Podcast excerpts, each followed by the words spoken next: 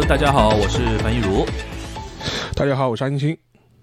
欢迎收听本周的东亚观察局之上海隔离日记啊，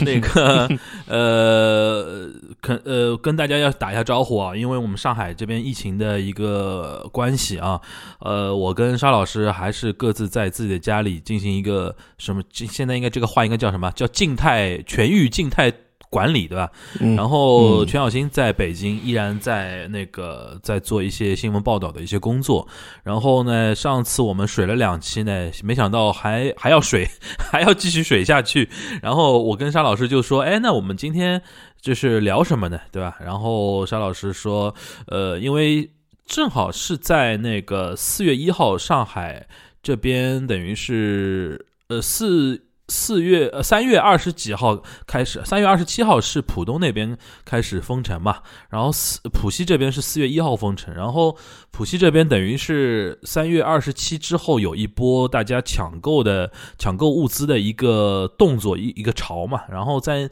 那有一天上午我正好在 City Super 的城市超市抢东西，因为实在是盒马什么的什么东西都没有了的时候，呃，然后沙老师说。呃，我发了张朋友圈，我说啊，我我说没想到 City Super 也有排队的一天。然后沙老师说，哎，他说我我正好准备过来买东西，然后我们就碰到了，对吧？沙老师的跟我跟我们聊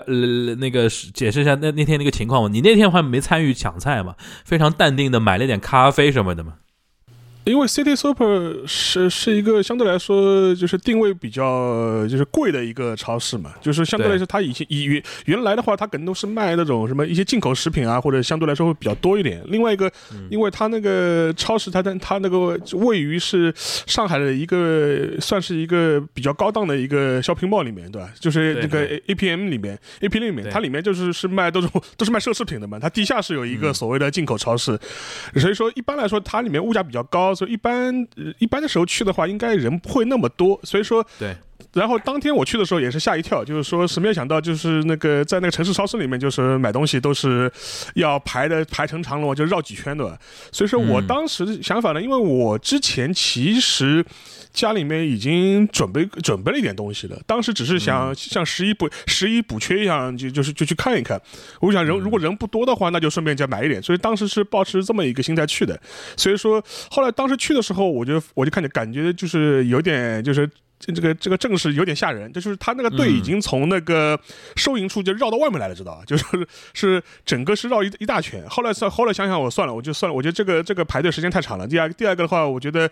可能也抢不到什么。所以说当时后来我就改换改换方向，我就跑到他那个呃在下面一层去买了一点面包，买了一点那个咖啡，就说是因为我知道可能会持续时间会比较长嘛，这些东西可能相也比较好放一点，而且也能用用得上。所以说就就就是。做了一个这个采购，后来看到樊如那个朋友圈嘛，哎呀，你在排队嘛，我就上我就上来跟你打个招呼，就慰问一下的。嗯嗯，这个其实我有点路径依赖的，因为那个我记得那个武汉那个时候，就两年前那个时候，当时上海也有一波那个呃那个怎么说呢？当时不是过不光上海了，全国不就对进入一个那个封闭的一个封城的一个阶段嘛？当时是我就经历过一次，就是盒马就是啥都没有，绿叶菜什么啥都没有。但当时我就是有一个经验，就是 C C Super 是有东西的，而且当时不排队的，嗯嗯，东西很充裕的。所以说我这次有一个路径依赖嘛，所以说这次也去看了。我那天一看，就是现在这个症状比两年前更严重。就 C C Super 那个到什么程度，就是。他其实抢菜很快嘛，我后来说总结说抢菜五分钟排队，呃，就是买单两小时，就抢完菜之后，所有人买单就是要绕着那个 City Super 那个超市大概绕一整圈。我是我们是二十八号碰到的嘛，后来我大概二十九、三十号又去了一次，我因为有点经验就早点出来了。后来当我买完出来再一看的时候，整个 City Super 那一一圈就是那个买单的那个那个人嘛。然后而且我那天我印象特别深，我还发朋友圈，我说的就是我们那个气氛啊，就拱的那些，因为 City Super 就像刚才沙老师。介绍的就那那边那边那家 City Soup，因为他在 IPM 楼下嘛，那边那个平时老外也很多嘛，因为附近那个很多一些那个居民区里边那个就是老外也很多，那些老外已经被我们搞得也也非常慌张，你知道吧？我看到有一个估计是意大利老外开始抢那个意大利面和那个那个番茄酱。我我后来发朋友圈的时候，我都忍不住想上去跟他说：“我说这个东西你你不用抢，中国人没有人跟你抢这个东西的。”就是整个气氛就非常的紧张，你知道吧？然后然后就是看到沙老师，就大家就哈拉一下，拍张照片。然后，但当时我说老实话，我当时还没想到会搞那么久。沙老师，你你自己呢？呃，但但我说实话，就是说，其实，呃，这反正反正就是大概这个意思吧。因为其实我知道三月二十多号的时候，当时我觉得上海就是要封不封的时候，当时还不是还出过来所谓辟谣嘛。那个时候，其实我这个警，我我清理那个那个警惕那个灯就已经噔一下就亮了，都 就是。所以说，所以说我后面就说，实际上就说是有意识的，就是说已经开始，就是说买点东西啊，或者放着。所以说，然后所以说，我觉得，但是我当时一个判断，我就觉得这个事情，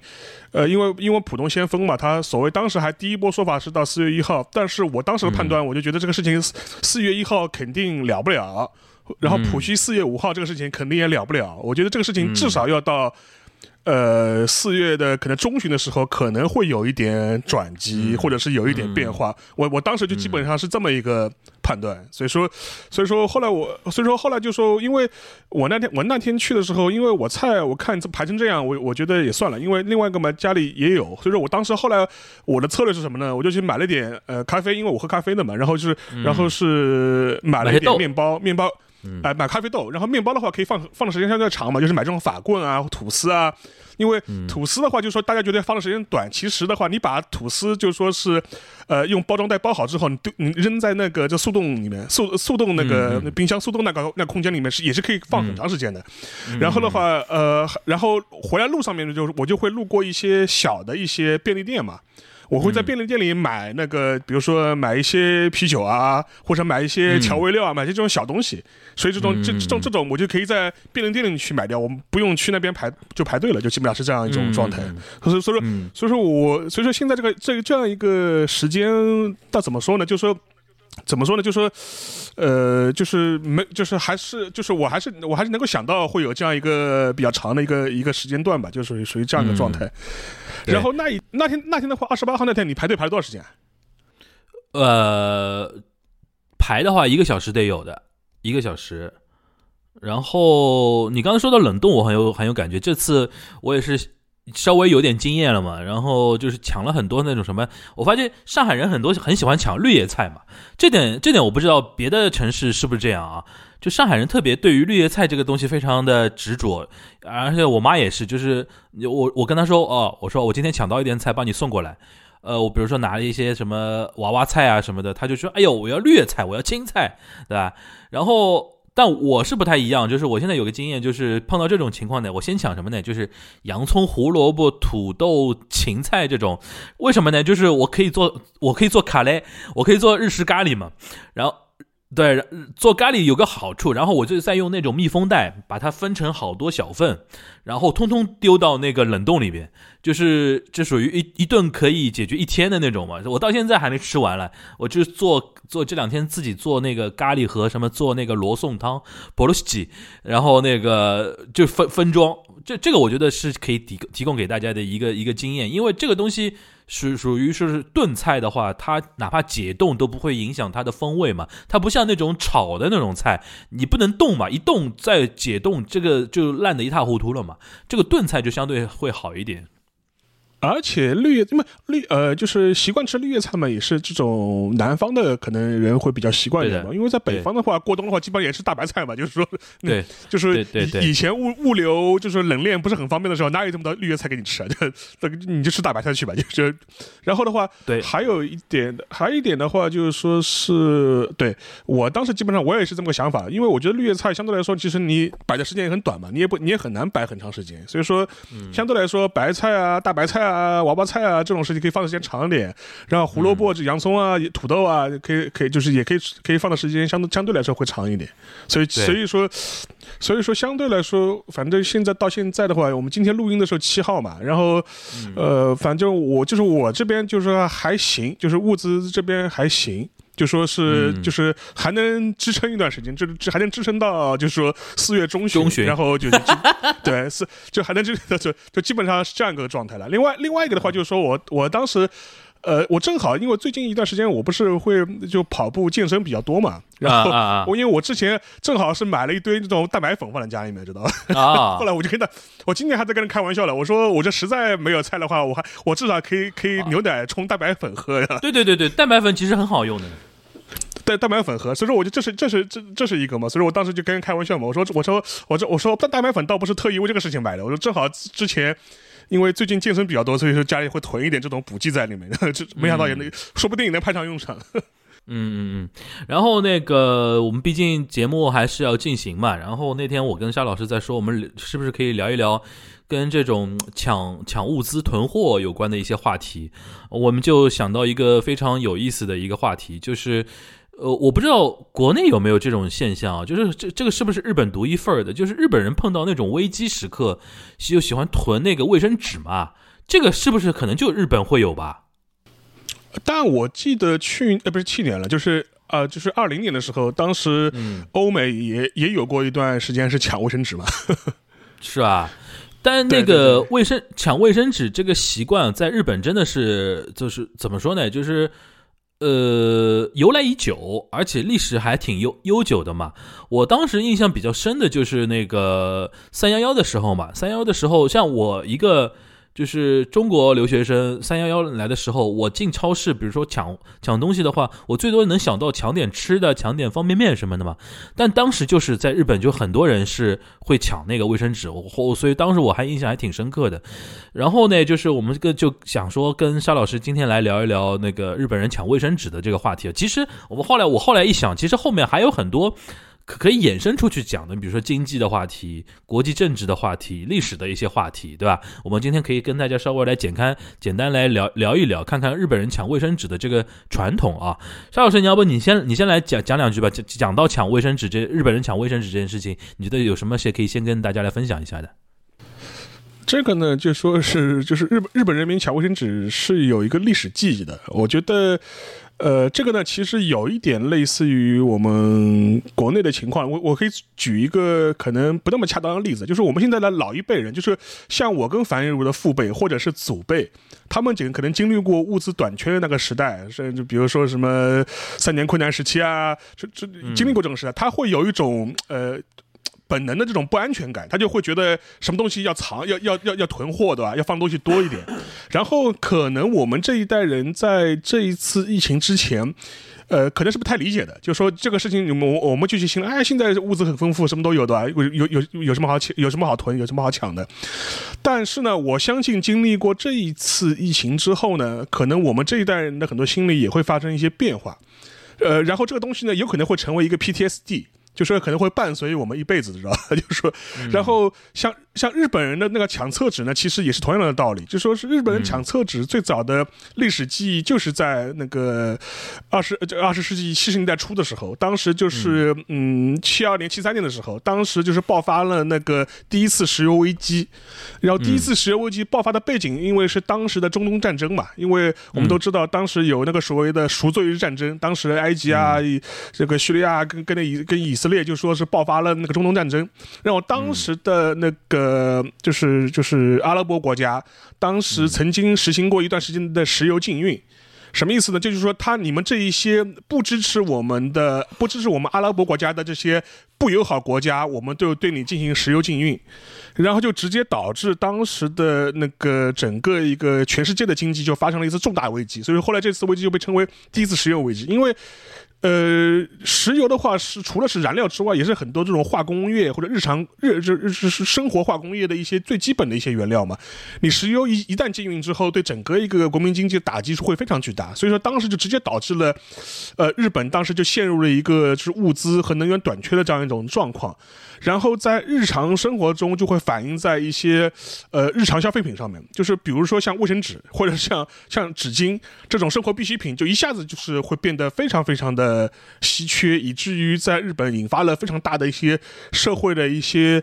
呃动荡吧。就是说我我我，就是我之前还看过一个，就是说相关的回忆，就是说是当时的很多这种呃人就会回忆，就是到什么程度呢？就是呃一些比较大的一些日本的一些超市或者是这种商店。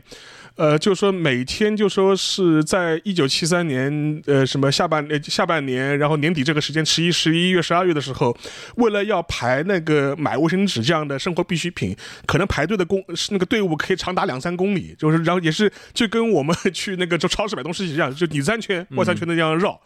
然后就说是可能这种可能这种你把卫生你把卫生纸堆在商店里面，可能一个小时之内就通通通通都被抢过。然后随着当时的油价的飙升，甚至会发生很多这种呃社会的一种恐慌的这种心理，就觉得像卫生纸啊这样的必需品有可能会耗尽。然后当然抢卫生纸只是一个。呃，提前的一个呃，就说就是一只是一个表现的一个点了。当时其他东西也一样的，就是说是一些你日常生活用品，其实都是这样的。哪怕像牙膏啊这种东西、洗涤剂啊、肥皂啊这些东西。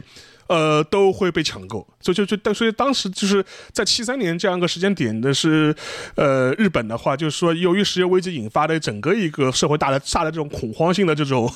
抢购，就基本上是这样一种这样一种状况。然后整个状况呢也是延续了一段时间，然后导致整个七三年的日本的物价就说是上涨了将近百分之二十五。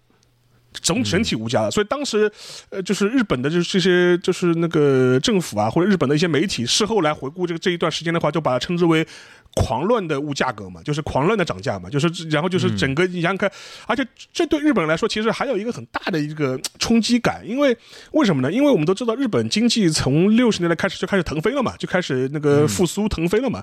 然后。呃，对于很多日本人来说，他们可能还还是沉浸在一九六四年到一九七零年的高速增长时期，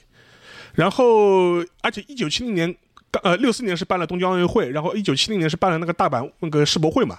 所以说当时的日本人可能还觉得是呃，整个经济是一定都是往上走，欣欣向荣，物资物资不会。呃，匮乏应该什么都买得到，呃，是应该是这种状态。然后到了一九七二年、七三年的时候，突然就是一个突如其来的一个石油危机，把整个国民经济给搅，就给这个彻底的颠覆了一下。然后以至于当时的日本人的心里是遭到一次重大的一次呃信心上的一个打击嘛，就觉得这个事情就是怎么一下子就是从物资极端丰富，一下到了到了物资极端匮乏的。嗯。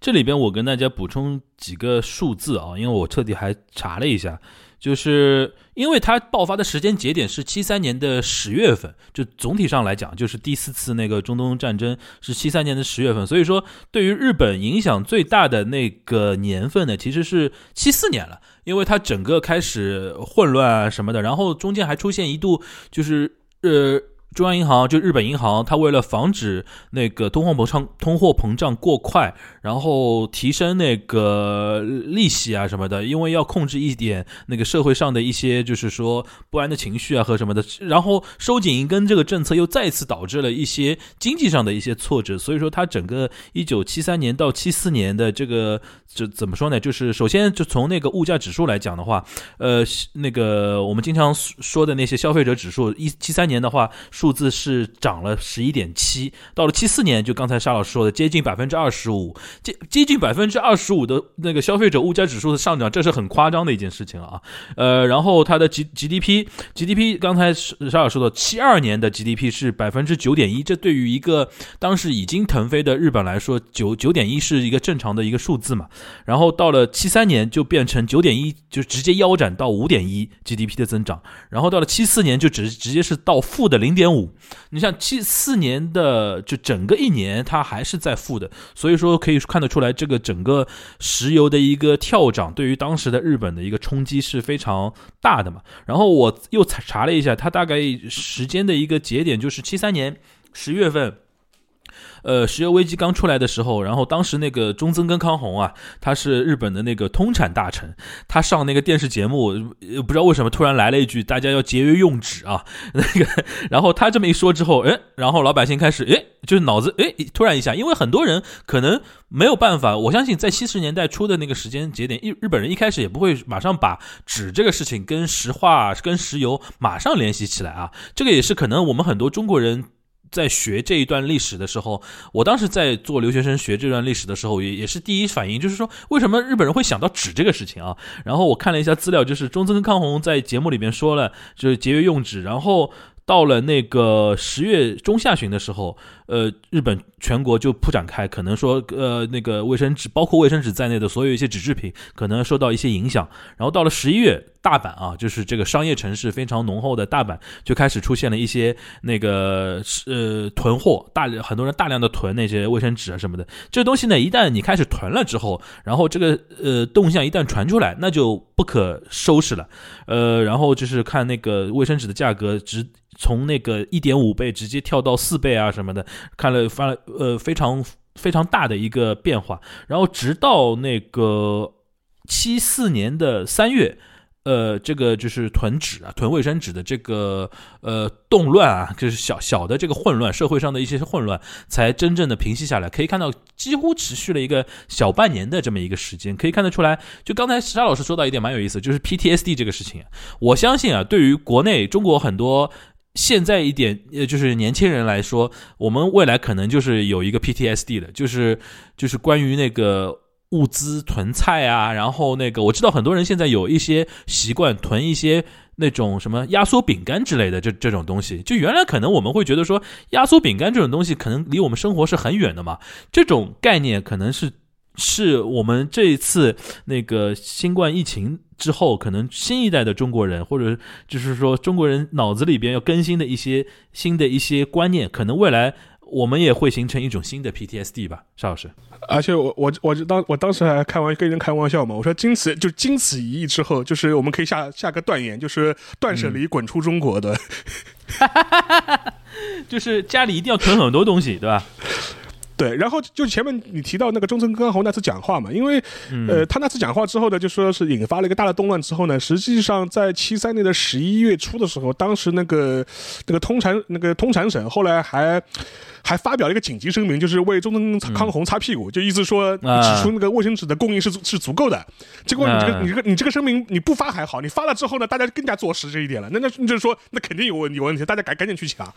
然后所以说，而且当时的话，就是整个一个危机是从。卫生纸只是一个代表性的一个一个商品了，实际上它是扩展到所有的日常生活用品的，就是我前面提到的什么牙膏啊、洗涤剂啊、肥皂啊，甚至连调味品。就是说，有一段时间在七三年呃十二月份的时候，曾经有一段时间在关西的时候，糖的库存都用完了，就买不到。嗯，糖盐这种调味品都买不到了。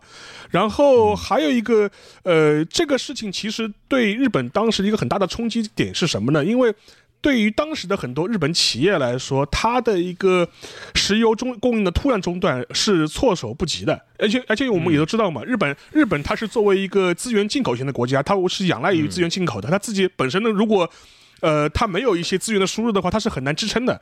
呃，实际上面的话就是说是，呃，我看到过一个数据啊，就是在一九七三年十月份的时候，就是全日本的私营部门、私营企业的的石油储存量大概只有六十七天。嗯，只有六十七天，呃，所以说，呃，对于如果你家可以想象想象一下，如果在十月份的时候石油突然供应中断的话，那就等于导致日本所有的呃私营部门或者私营企业机构，它的石油储储备只能供两个月的时间，超过两个月的话就没油了。然后这样的话，你确实是对整个民生经济啊会带来巨大的恐慌嘛。然后，呃，所以说在也是在此之后，就是日本的一些企业啊，或者是它的一些政府政府啊，也都开始有意识的要做所谓的战略石油的储备嘛。然后我看到个最新的数据，就二零一零年以后，就说是日本的它的呃日常的石油储备的量，基本上是要保证在一百八十天左右啊。那等于是要有一个半年，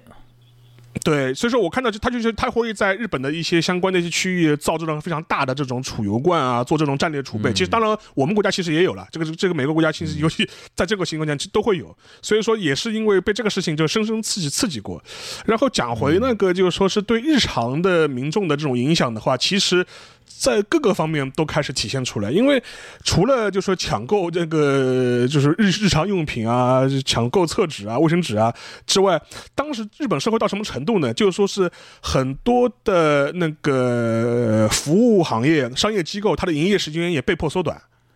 啊，就百货商店啊、超市啊、购物中心啊，缩短营业时间，因为它要节电嘛，然后电梯停用，电梯停用，然后甚至就是说加油站关闭。然后，呃，就是像东京啊、大阪这种都市的霓虹灯全部关闭，然后甚至的的一些就是那个火车、铁路的那个运营时间也也缩短。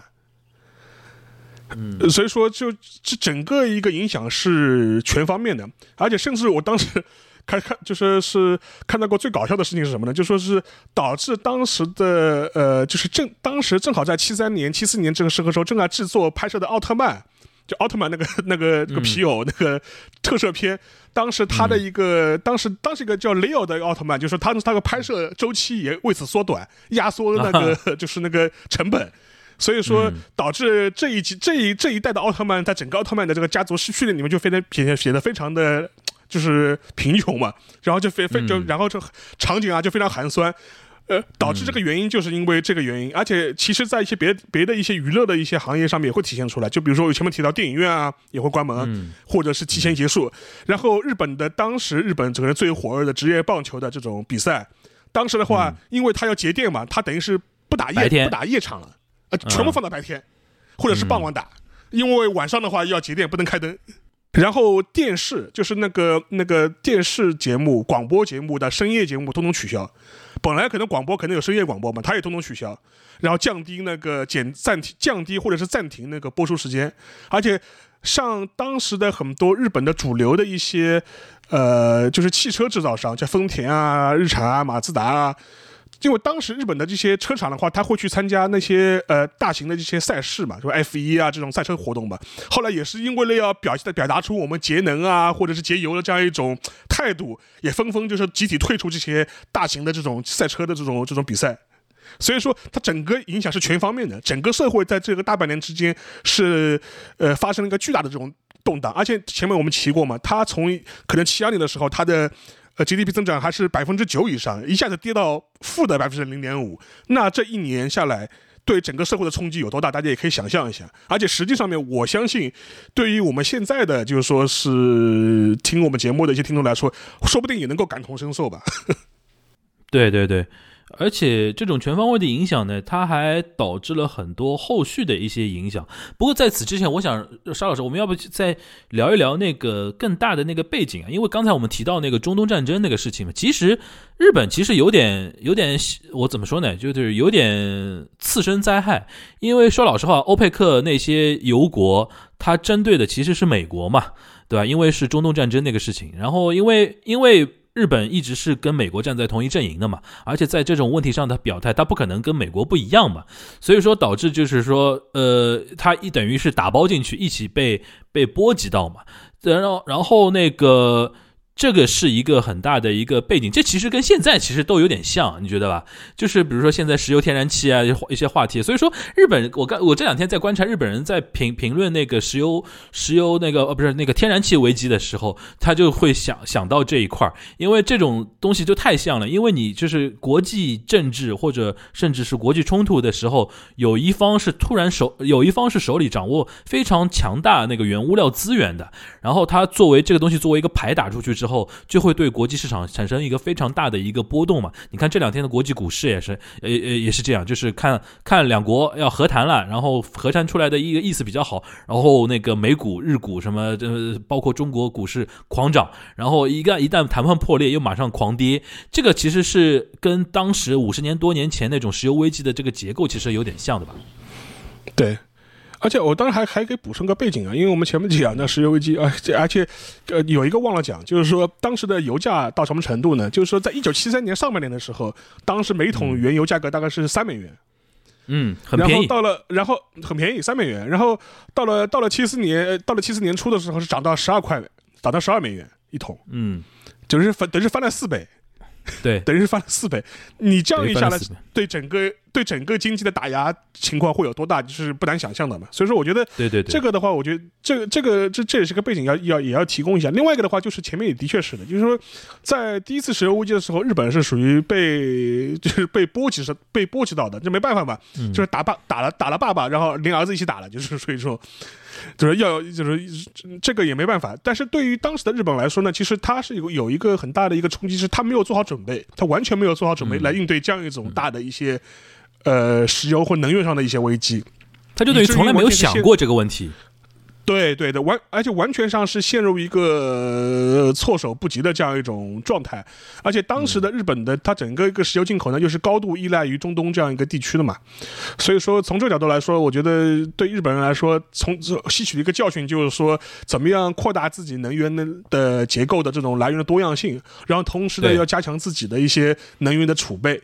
所以说这个事情呢，就是给了一个嘛是国家政治战略上面、政策上面它是有这样一种调整，然后对日本的普通百姓来说嘛，就是有了一个呃突然体会到了一个在经历过经济高速发展之后的一个物资短缺的一个时期。虽然这个时期，呃，现在回头来看并不是很长。呃，大概也就呃半年的左右的时间，但是呢，就是其实我们现在其实或许能更能够体会吧，就是说是你说不定我们可能日后来回顾这段时间，可能也就两个月、三个月这样的时间，但是这这段记忆可以说是会比较刻骨铭心一点，以至于就是说是过了三十年、四十年，对吧？出了什么危机的时候，大家也要去抢卫生纸的。对对对，所以说每次我就回到这边，就是它的源头就是七三年的那个石油危机，导致现在日本每次遇到什么事情，老百姓总会习惯的会去抢那个卫生纸啊。呃，然后其实呢，说老实话，就是呃所谓的石油危机啊，对于日本的那日日语里面叫那个 oil shock 嘛，shock 就是冲击。shock 或者叫或者叫石油 shock、secure shock，对它都可以啊，都是指证。其实有两次，一次是七三年的十月，就是中东战争；还有一次，第二次呢，就是那个伊朗革命之后发生的第二次那个石油危机嘛。这个我我沙老师稍微简单介绍一下吧。因为七八年，呃，我们都知道，呃，就是就伊朗发生伊斯兰革命嘛，就是说是，然后伊斯兰革命之后，等于是伊朗的整个个政权就发生了大的大的一个呃动荡，然后是改朝换代了，然后就然后导致嘛，就是说也是陷入了，因为当时伊朗也是个主要的一个石油的出口国，而且，呃，而且伊伊朗跟日本的石油出口的关系呢也非常的微妙。因为实际上面就是说是早在二战刚结束的时候，当时日本就要重新寻找石油的一些进口的一些来源啊，相相关是一些为它在战后复兴就是能够呃提供动力啊。所以当时的时候，其实在一九四六年、四七年、四八年的时候，当时日本人就开始尝试从伊朗进口石油，而且当时这个进口是实际上是呃没有获得美国的就是说很大的支持，同时呢啊还要还要抵抗还要抵抗英国的压力，因为因为当时伊朗的情况是英就是伊朗的话也是也是在闹呃政治动荡。当时的政治动荡是一就是就是伊朗要脱离那个英国的一些殖民统治的一些呃管辖，所以当时的话，伊朗是不太会严格限制，就是那个或者或者是那个呃控制那个伊朗原油的出口，它甚至会在海海上就是临检嘛，就是不让那这些这些未授权的油船能够驶出那个那个驶驶出伊朗。所以当时的话，日本还还发了很大的劲，就是说是偷偷的，就是从伊朗进口原油，要打通这样一个原油输入的这样一个来源。所以说那个谁啊，就是百田尚书还写过一本小说嘛，那么那个什么成为海成为海贼的男人，要也拍过电影。被被被叫为海贼的男人，被称为海贼的男人海贼的男人，所以这个片子就是讲当时就是说是一个企业家怎么样，就是发和发挥昭和男儿的什么精气神，然后不不为英帝国主不为英帝国主义跑到伊朗去进口石油，嗯。就基本上是这么个故事。嗯。那个小说写的还蛮燃蛮燃的。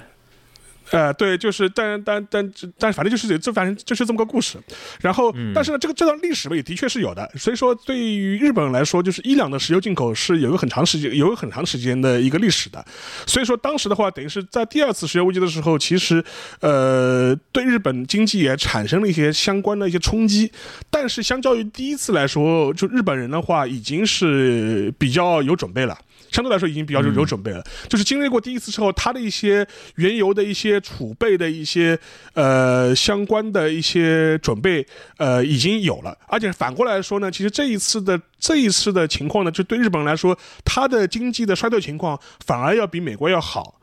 呃，因为当时的原油价格呢，是从一九七九年的每桶十五美元涨到了一九八一年的三十九美元，是这么一个涨幅。但是相对来说，它的涨幅其实已经比第一次要低了，这是第一点。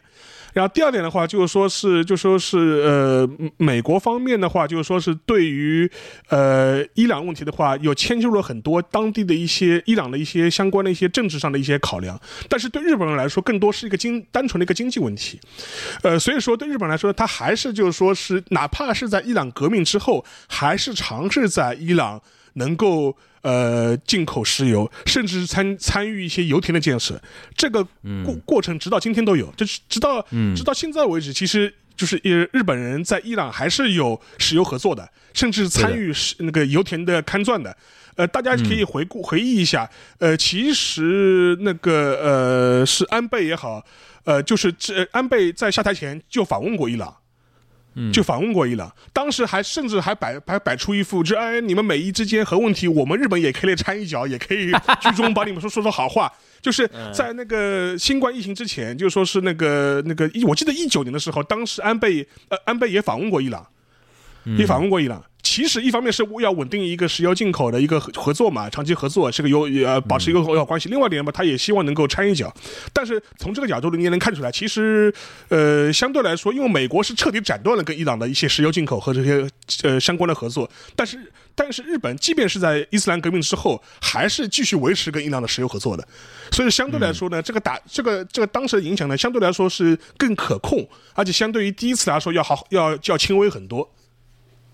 嗯，这里边其实有一个点，我觉得大家可以注意一下，因为呃。呃，可能很多听我们节目的人知道，日本有一种公司形式叫商事嘛，就是日本有什么所谓的几大几大商事、几大商事。大家如果我觉得资本跟资本市场有关的一些呃，跟资本市场有关工作的一些人，呃，可能会比较敏感这个话题。就是呃，其实日本几大商事，什么伊藤忠啊、丸红啊、住友啊这些商事，在全球的能源布局这一块其实非常深的，不光是石油啦，还有。对三井对吧？然后那个不光是石油的那个，比如说刚才沙老师提到的什么油田的那个开采，比如说还有那个什么煤炭。还有那种就是天然气，还有个就是反正我觉得都是后遗症，就是因为石油危机之后导致了觉觉得说日本人要经常，比如说他怎么从六七天的那种储备量，呃六十七天的储备量到一百八十天，就是要靠这些上市公司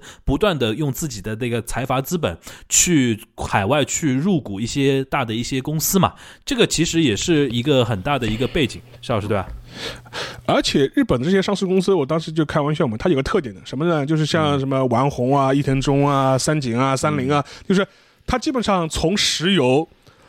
到那个什么，就是到服装，到到呃到电子产品，就是你你任何东西你想采购，我都帮你，我都我都能帮你买到，这是这是就是这些上市公司的就一个特点，从日常日常民生到。呃，什么大宗商品到到能源原材料，我都我全我全部采购，我全部都做这些生意我都做。然后，而且这一些呃大型商事的话，它的触手触角是遍布全世界各地的，真的是犄角旮旯的地方全部都有。而且这些商事呢，他自己也有很强的一些呃研究部门或者是一些分析部门。呃，所以说我之前看俄乌的那个冲突的时候，当时我就捕捉捕捉到一个信号，就是我看到像伊藤忠啊、三菱啊、三井的一些商事开始从乌克兰就是撤退了。那个时候我就知道，估计是差大概估估估计这个仗是躲不过去了，是真要打的。就说是，就说基本上，因为这个其实如果熟悉像日本这些经济体系或者这些商商事机构的话，这是一个很好的衡衡量指标。就是你看这些上市公司到底是什么样状态，因为他们的一些经济情报的一些收集功能是分析功能是很强的，而且是非常敏感。而且相对来说，他们的很多决策，某种程度上来说，呃，更少一些政治上的干预，它更多是很很很很就很本能的一些经济反应，或者是一些商业的反应，它不会考虑到一些政政治上的一些因素，会相对来说少一点。但是在这种情况之下呢，它的很多的反应呢，某种程度来说，反而可能更能直观的反映当地的一些情况到底是怎么样。所以说，我觉得你看这些伤势的一些他的反应啊，他他撤不撤，他走不走，或者是他对银子，他对那个相关的采购有有没有什么跟相关的反应？我觉得这就是一些相关的一些观察指标了。呃，所以说，然后然后讲回那个是呃，就第二次石油危机的话，其实对日本来说，其实第二次石油危机没有第一次冲击这么大，而且他继续跟这些国家保持一个相关的合作，而且当时还有一点就是说是，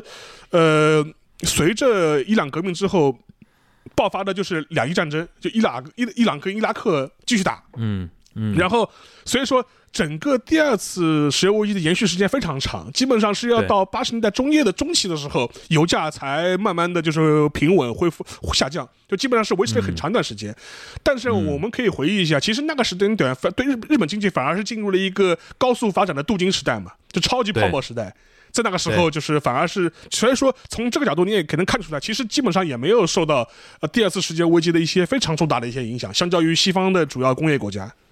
对，而且这个时期对于日本，它为什么？我觉得就七三年的那一次第一次石油危机，对于日本有一个很重大的一个逻辑的一个改变。对于产业界来讲的话，它一定要离开那种。高度依赖能源的类型的的这样产业，比如说我们那个学日本经济的时候，经常会有一个说法叫“重厚长大”，就是。重工业对吧？然后重厚就是厚度那个厚，然后长就是呃就是那个长短那个长，大就大小那个大。就是日本原来在七十年代那个石油危机之前，它其实造船业啊、冶金啊、钢铁啊，其实也很强嘛。这种在日本来说，它的产业属于叫重厚长大产业，就是怎么怎么说，就是粗放型的那种能源消耗型的那种产业。然后经历了石油危机之后呢，它产业界也自己在反省，也在转型，所以。所以说，你像那种我们印象中，比如说刚才沙老师提到，比如说像那个呃丰田啊、本田啊，或者说之之后更崛起、更更多的一些白色家电的那种制造业，比如说像那个 Panasonic 啊这些东西，它完全基于一种什么感感觉呢？就是未来的世界对于日本来说，不能再依靠这种，因为它自己本身不产能源嘛，在发展这种产业上是有很先天的那种缺憾。那那它倒过来就是说，它所有的制造业都主打一个什么？就是经济性、环保，然后节省能源。所以说，很多人可能不知道，因为我当时也是在学呃那个在日本留学的时候，听一些老的教授讲的才才知道。就比如说，现在很多人讲日本什么工匠精神啊什么，他说很多东西其实也就是七十年代之后才慢慢形成的一种社会上的一种共识，因为在基于的一些，比如说要一定要节省能源。省电、省能源，然后一定要做的比较小巧、比较比较精致啊，这种东西其实也是跟产业界的一种呃主动的一些变化呃是有关系的。这一点也其实也也可以呼应到刚刚沙老师说的，我我们现在看不清楚这一波呃新冠疫情的这种防控对于中国老百姓的这种呃冲击啊，就是当然对我每个人个人的那种心灵上的那种冲击之外。我在想，是不是再过一段时间，我们可以看得出来，对于我们产业上的一种一种调整、一种冲击，或者说这种，呃，这种社会上的一种变化，或者说一长期的这种预期，是不是会改变很多人脑子里边对于未来产业也好、生活也好、生存状态的一种调整？这个是我们可以未来值得可以来关注的一个事情。对的，因为这一点的话，我觉得其实日本的很多我们现在耳熟能详的一些它的一些经济的一些特点啊，产业的一些特点，基本上也是第一次石油危机之后开始慢慢形成的。因为，呃，其实，在七三年之前，其实日本国内其实已经开始有一轮就是对当时的日本的发展模式的一些反思了。因为我们都知道，其实日本很长一段时间，它也有很多的这种工业病。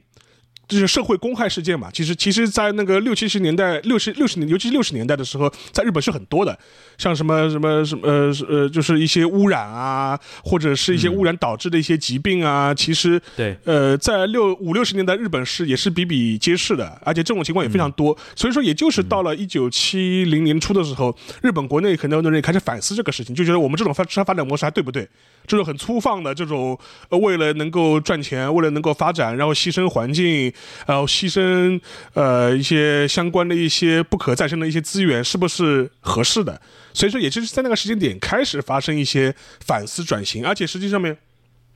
像日本的环境厅，它的成立也就是在一九七零年这个时间点开始之后开始成立的嘛。所以说，我觉得这这个其实我们聊日本的这个石油危机这个事情啊，其实可以倒过来看一点，就是。这种大范围的社会型的那种。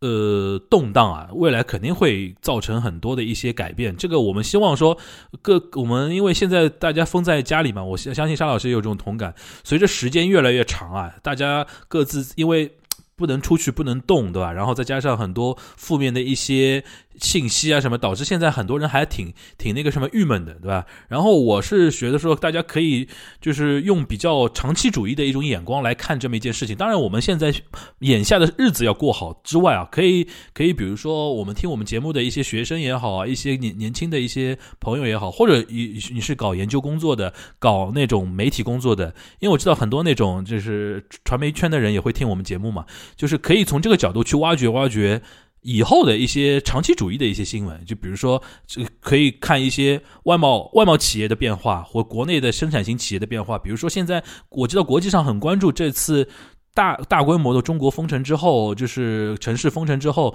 对于贸易、对于国际贸易、对于那个呃生产链，对吧？是那个那种各种各样的行业的吧，尤尤其包括像半导体啊也好啊，什么样的这种一些产业的一些变动，这是不是会有呃？一些长期的一些那个地壳变动吧，这个是也是我们大家可以关注的一些点啊。这个未来我们可以跟大家拿出来跟大家分享一下。好，最后我们聊一聊一些小八卦吧。沙老师，你最近那个关关于这个那个封封城这一块，你觉得还有什么跟大家聊聊那小八卦？反正我我们看说一说，就是日本媒体对于这次中国上海封城的这个报道吧，我感觉好像还还猎奇的感觉相对少一点吧。可能我我个人觉得，是不是因为在上海的日本人也多，可以日本国内媒体有很多更多的渠道可以知道实际的情况。但是呢，我觉得这是一方面吧。另外一点，我觉得说实话，可能。对，这我但是我在雅虎的呃雅虎 Japan 它那些门户上面也看到过一些相关的新闻，也能会被顶到相关前面去。但是说实话，我觉得很多日本人其实是有某种程度上来说，他是可能不太理解，就是说是现在的一个封闭的情况是怎么样的。因为他的一些新闻里面，他这句话就是那个封闭嘛，lockdown 嘛，就是属于这种。他的想法是跟当年的，比如说像东京啊，或者是大阪那那时候的一些呃紧急状态宣言，对吧？紧急紧急状态宣言是一样的状态。但是他可能无法想象像我们这样是足不出户的这样一种封闭状态，这是他可能就是想想象不到吧？因为他的一个社会环境里面，因为当时其实我们说过嘛，因为当时他的紧急状态也是一个以自诉为主嘛。就是还是就是说还是要求你自诉嘛，虽然路上也没人，但是说实话，你真出去了也就出去了。所以说他可能也啊，另外一点的话，他可能也会不太理解，就是说是现在可能的确是有些人，呃，地方有些上海有些有有有一些市民，他可能一些生活的基本物资确实是属于一个短缺的这样一种状态。呃，因为我昨天我还在跟一个呃东京的一个朋友，他是个日本人了，这是个日本，他就他就是说，呃，他就是他就是他就是跟我，他就问我，他就说，哎，就是说你们情况怎么样啊？就说是，呃，我看到一些报道啊，我觉得是不是夸张了？就说是，后 来后来我后来我说，呃，我说啊，好像也也未必夸张了，我觉得确实是这样，他。呃，然后，然后他也后来，我就跟稍跟他，我就跟我我我就跟他稍微说了说嘛，然后他就觉得啊，原来是这么严重啊。他说，然后他也，他也，他因为他是一个学者嘛，他是他是个学者，他也跟我说，哎呀，他说，哎呀，沙老师啊，就说我现在就说是没法帮你寄寄东西给你的吧，就是我就是呢，如果如果你需要我帮你查什么资料的话，我一定第一时间去帮你查的，又发现你关在家里面写着看书写写写文章什么的，我说啊，谢谢你，谢谢你。然后，然后这是这是一个，这是这这是这是一个案例。还有一个案例的话，就是我看到一个就是在日本的一个中国的一个媒体人吧，然后他发了一个朋友圈，就是他的认识的一个日本的朋友住在上海的古北，然后他可能是家里面当时可能错过了抢菜，对吧？就没有没有这样一个紧张状态，然后导致现在他他家里面就是是已就到什么程度呢？就是已经是那个白饭拌着酱油吃了，就属于这种状这种状态。然后。然后他就是跟我跟我那个就是那个华人的那个朋友就说，哎，说你们能不能帮帮我去问一下，就说有有有没有办法救济我一下？因为他们这批人很有可能是，呃，是被我们的相关的一些基层，就是说相关发菜的时候是被忽略掉的这批人，因为他有可能有的是他有可能住在，我举个例子啊，他如果他有可能住在一个酒店式公寓里面，他们可能当地的居委会接到，他可能这边是是一个空是一个空白，或者是一个遗遗忘的角落，所以有有可能会存存在这样的状况。然后我我那个朋友再要去帮他连，因为他在他他人也不在上海嘛，他也在东京嘛，他只是帮他去遥控，他在问他一些在上海的一些朋友啊，帮他去解决这个事情。所以说确实也有类似的情况也有。所以说，另外我也看到，就是说日本的一些媒体，像共同社，他也对日本的一些日企的一些生产停止啊、物流中断啊、产业链的影影响啊。也做过一些报道，也做过一些报道，因为相对来说，因为上海的日期也是比较多的嘛。嗯，呃，我们今天这个时间也差不多了啊，就是反正我们今天录的这个时间节点是四月七号，希望下一次再跟大家呃聊天的时候，已经能够看到至少，希望说至少至少看到曙光吧，对吧？至少至少看到曙光吧。呃，也希望说，呃，其他城市啊。不不光上海，其他城市都能够，呃，平安啊，都能够挺过这一波。然后我们怎么说呢？相约夏天了要。对，因为本来我们还想办那个线下活动嘛，就现在一估的话，估计要现在估计要夏天，至少夏天，至少夏，至少夏，至少夏天。因为我还多稍微多说一句吧，我就觉得，因为这个事情本身呢，我觉得，因为我我也知道，就是说是，呃呃，国内互联网上啊，或者是舆论圈里面啊，其实有些事情对上海这个算对上海现在的一些状况呢，呃，各种各样的声音都有，各种各样的评价也有。我觉得我我也可以理解，但是我我当然不同意了，当然我也可以理解。但是呢，有一点我要说这么说，就是说，因为上海上海的就。以前我们开玩笑，或者是一直会说上海不是不是上海人的上海，上海是全国的上海。这一点其实从中国的经济版图上来说，确实是这样子的。嗯。呃，上海的停摆，上海的陷入这样一种状态，它影响当然现在是真真真切切是在影响我们生活在上海的这些人，但也不一定是上海本地人，各种各样生活在上海人都会受到真切的影响。但另外一点的话，它会直接反映在中国的经济面上，总体的经济面上面来说。对这一点的话，会涉及到我们所有人。这 这我倒不是一个，就说是故意说的危言耸听，或者是把这话讲得很大。我觉得这个点的话，我觉得确实是这样子的。所以说，我觉得这类似的这种事情，其实我觉得，呃，可能的话，一个是居安思危，对吧？另外一点的话，其实我觉得，呃，更多的话还是希望能够尽快的平稳，尽快的能够恢复正常。这一点的话，倒也并不一定是说仅仅是为了上海本身。也是为了我们全国，对吧？为了为了我们整个中国的，对对对对，的确是这样啊。所以说，我们再次希希望呃，大家就是听我们节目的，在上海的人呢，大家能够平安，平安，真的平安，平安。然后内内心要要平静，内心要平静。我知道这两天很多人已经真的快受不了了，对吧？然后在外地的朋友呢，就是说，呃，也也要趁这个机会，大大家好好想一想那个未未来的未来的一些变化，对吧？早做准备，对吧？就是防患于未然嘛，就该抢的卫生纸也要抢起来，对吧？那个这如果是能够有这些作用的话，我觉得也不负我们这一期聊天的一些呃输出给大家的一些观点和一些内容了啊。那我们今天这一期的东阳观察局就到这边吧，大家拜拜，嗯，拜拜。